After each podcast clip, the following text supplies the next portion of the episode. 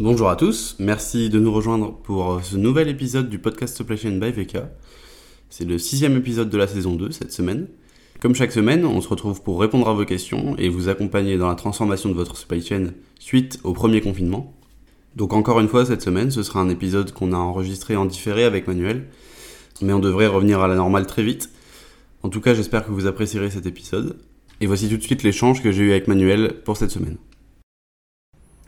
Cette semaine, Manuel, tu souhaitais aborder un sujet qui te tient à cœur, qui est que la supply chain est en train de passer d'un centre de coût à un centre de profit. Euh, alors qu'est-ce que tu veux nous dire là-dessus? Bonjour Valentin, et je suis très heureux de te retrouver ainsi que tous nos auditeurs euh, pour ce nouvel épisode.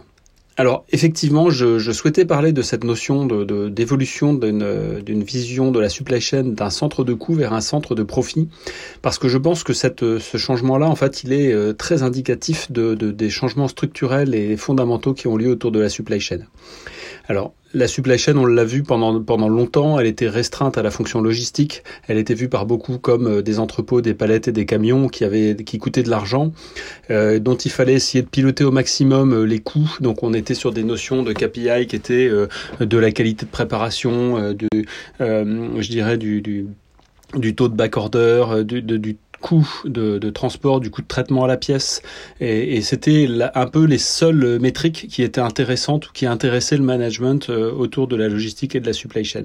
Et puis depuis quelques années, et notamment avec toujours hein, l'arrivée du même acteur qui vient un peu bouleverser les pratiques, qui est Amazon, on s'est rendu compte que la supply chain, quand elle était euh, bien faite et qu'elle était, euh, je dirais, extrêmement optimisée, pouvait devenir un argument et un élément de différenciation et de distanciation par rapport à la concurrence concurrence qui est extrêmement fort.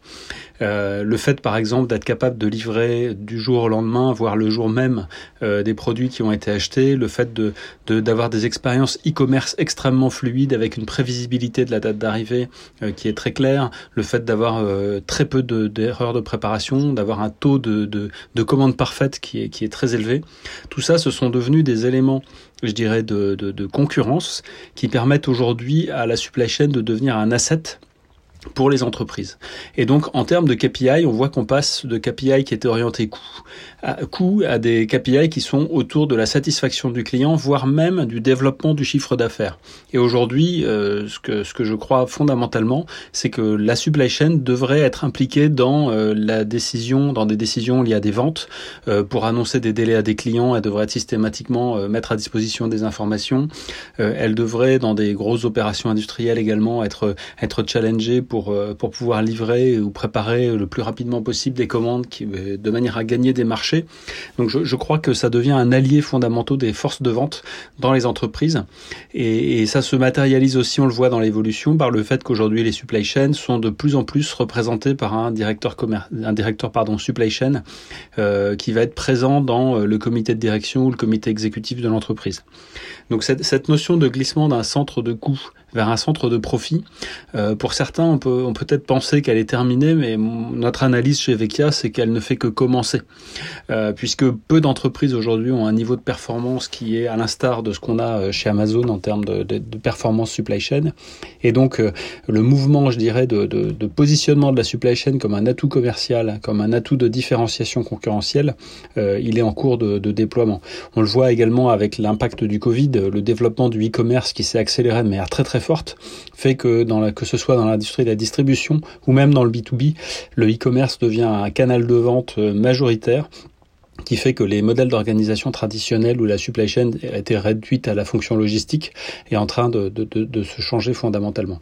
Un pour rappel, je pense que c'est jamais inutile de le rappeler, la supply chain c'est beaucoup plus que la logistique puisque ça comprend également les flux financiers de paiement, ça comprend également les flux d'information euh, entre les acteurs et ça comprend également les systèmes d'information qui permettent de connecter l'ensemble des parties prenantes autour de la supply chain. Donc on voit bien que c'est un atout, euh, c'est un point clé du développement euh, et de la réussite commerciale des entreprises aujourd'hui. Voilà, donc c'est pour ces différentes raisons que je souhaitais en parler. Et peut-être aussi pour conclure un peu de manière euh, très concrète, euh, faire de sa supply chain un centre de profit, ça nécessite principalement trois choses.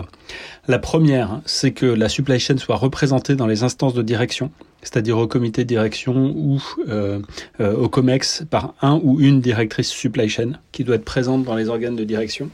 Le deuxième point, c'est d'orienter les KPI les indicateurs de performance de la supply chain sur des choses qui sont autres que des coûts, mais des taux de, satisfaction client, de réussite de livraison, etc. Et puis le, troisième point, c'est d'avoir des systèmes d'information qui permettent effectivement d'avoir une prévisibilité parfaite de l'activité de la supply chain et des délais qui sont annoncés aux clients. C'est surtout sur les délais que la prévisibilité doit être bonne parce que c'est là que va se jouer une partie de la compétition. Et bien entendu, ça ne veut pas dire que les supply chains ne doivent plus se préoccuper de leurs coûts. Euh, les coûts, ils passent aujourd'hui largement par euh, l'optimisation des stocks, par l'optimisation des opérations.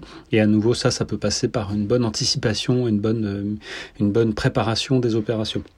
Donc nous, chez Vecchia, euh, on considère qu'un de nos rôles et un, de un des éléments clés de notre mission, c'est de faire passer la supply chain d'une fonction logistique centrée sur les coûts à une fonction euh, développement du chiffre d'affaires, euh, participation aux instances de direction centrée sur le profit et sur la marge que cela permet de générer.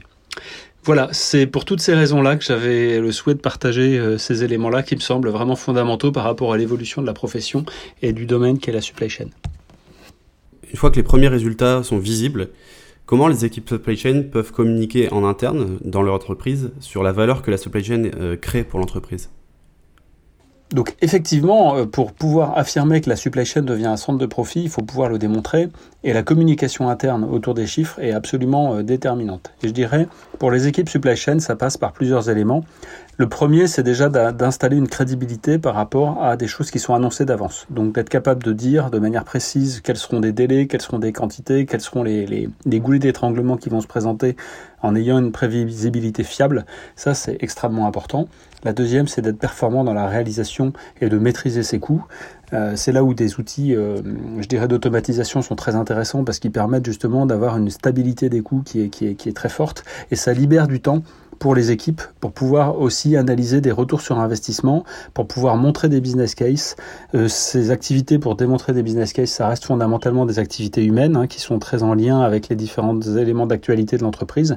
Et donc, euh, la recommandation que je peux faire là-dessus, c'est de euh, je dirais, utiliser, profiter pleinement des capacités de l'automatisation pour se consacrer à la communication interne autour des KPI que génère la supply chain et on en parle euh, notamment de la croissance du chiffre d'affaires à euh, tout, tout, étant égal par ailleurs, c'est-à-dire mètre carré de vente ou, canal de e-commerce équivalent, etc., ou à référentiel article équivalent ou à prix équivalent eh bien la, supply chain peut démontrer euh, sur cette base-là des impacts. Et ça rejoint un petit peu ce qu'on disait la dernière fois par rapport au digital twin, c'est-à-dire qu'on peut simuler aussi ce qu'était l'état de la supply chain préalablement et démontrer à travers cette simulation quels sont les gains qui ont été engendrés par une bonne supply chain qui fonctionne bien.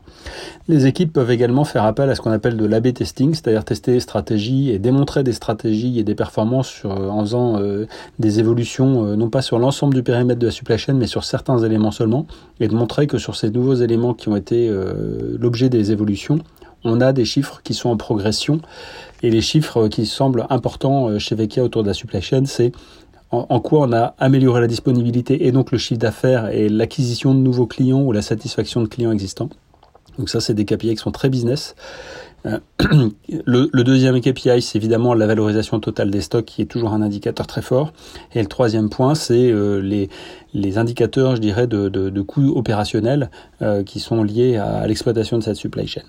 Et donc, en regardant de manière permanente et constante ces trois axes, je les rappelle, hein, augmentation du chiffre d'affaires, coût opérationnel et puis valorisation des stocks, c'est comme ça qu'on arrive à démontrer les KPI clés aujourd'hui de la supply chain et de sa performance économique. Donc finalement, le message que tu voulais passer, c'est qu'on doit considérer la supply chain comme un avantage et non pas comme un poids pour l'entreprise? Exactement, la supply chain est aujourd'hui un asset concurrentiel, c'est un avantage et je dirais euh, les entreprises qui continuent de voir la supply chain comme un centre de coût n'ont pas pris à bras le corps le virage qui est en train d'être opéré, euh, d'une part sous l'effet de l'habituation des consommateurs B2C ou B2B avec l'effet Amazon et deuxièmement avec la crise Covid qui accélère fondamentalement les attentes et les, virages vers, le, vers ces nouveaux modes de consommation et d'achat. Eh ben merci Valentin et avec plaisir pour te retrouver la semaine prochaine pour de nouvelles questions. À très bientôt.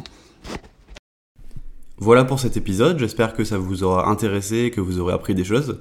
Quoi qu'il en soit, on se retrouve la semaine prochaine pour un nouvel épisode du podcast Supply Chain. Et d'ici là, prenez soin de vous, de vos proches et de votre supply chain. À bientôt.